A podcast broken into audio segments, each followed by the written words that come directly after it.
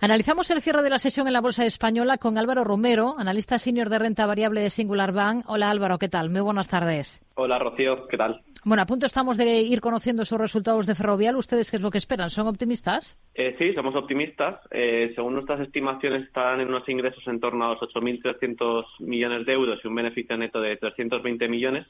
Y es una compañía que, pese al gran rally que ha vivido, eh, si los resultados son buenos, eh, como esperamos, podrían continuar con subidas de en torno al 3-4%. Bueno, estaremos muy pendientes de esas cifras de, Ferrovial. Hay algunos otros nombres y de grandes del IBEX que hoy han presentado. En, el caso de Naturgy, ¿cuál es la visión que tienen ustedes para la compañía después de esos resultados y después de los anuncios que ha hecho en términos de inversiones? Habla de 3.000 millones para este año 2024 y después de anunciar ese dividendo complementario de 40 céntimos.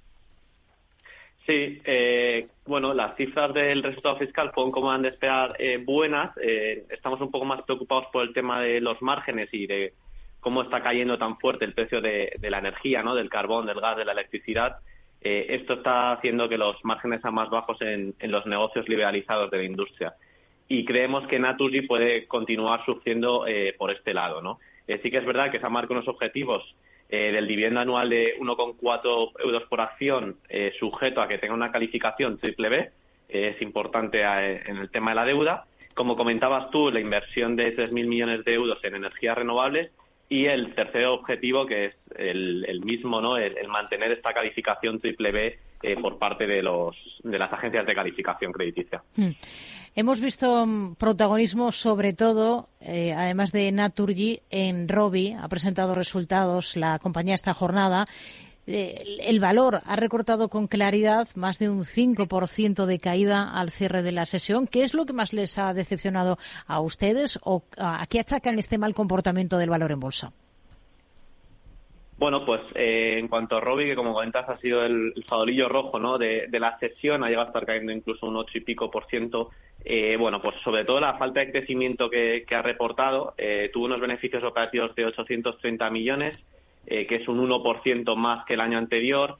en cambio, bueno, el resultado neto ha sido de 170 millones, que es un 15% menos ¿no? que, el periodo anterior. Entonces, bueno, la mejor noticia que podemos coger de los resultados es el control de costes, que en la parte de I+D y en ventas ha reducido bastante. hay, hay, una contención de los gastos eh, de ventas generales administrativos y bueno, pues eh, vemos unos costes que están prácticamente planos a pesar de, los lanzamientos principalmente de Okedi que, que ha sido el, gran lanzamiento ¿no? de, en este año.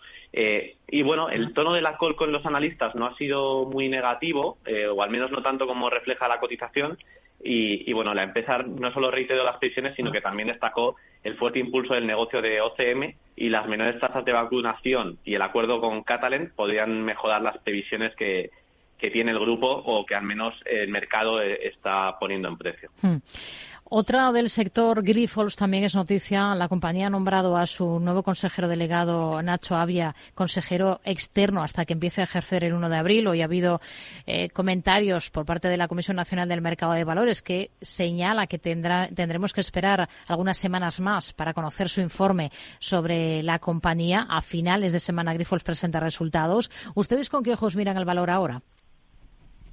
Pues Grifos yo creo que es uno de los nombres del año, ¿no? En lo que llamamos de año, sin duda. Eh, seguimos siendo alcistas con el valor. Creo que en su momento, cuando hablé contigo en otras ocasiones, eh, también lo éramos, después del informe de Gotham, que hicimos un buen trabajo analizándolo.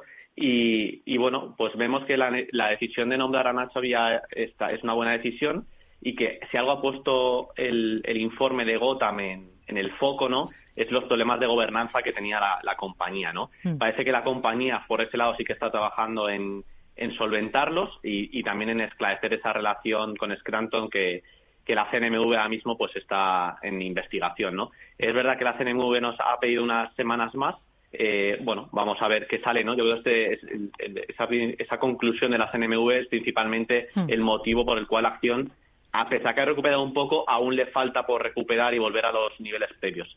Eh, si los resultados de final de semana son buenos, pues eh, sin duda yo creo que se irá acercando poco a poco a, esa cotización que tenía previa al, informe de, Gotham. Pero sin duda es, es la decisión de la CNMV o, o, lo que salga de esa investigación lo que moverá la acción arriba o, abajo. Hoy Logista descuenta el dividendo que se va a pagar el próximo 29 de febrero. Es una retribución de 1,36 euros por acción. Al valor a la compañía, ¿qué potencial añadido le ven ustedes en bolsa? Pues Logista, pese a ser otra de estas compañías que ha tenido un, gran rally, eh, nosotros consideramos que es una de esas pequeñas gemas que hay en la, en la bolsa española con un negocio muy resiliente, una generación de caja fuerte y que bueno, eh, paga un dividendo muy muy interesante, ¿no? En torno a un 6,7% de dividend yield, que, bueno, pues para los inversores de bolsa española, española yo creo que es algo eh, clave, ¿no? Eh, recientemente renovó su préstamo con Imperial Brands, que es, al final es su principal cliente y, y, dueño, ¿no?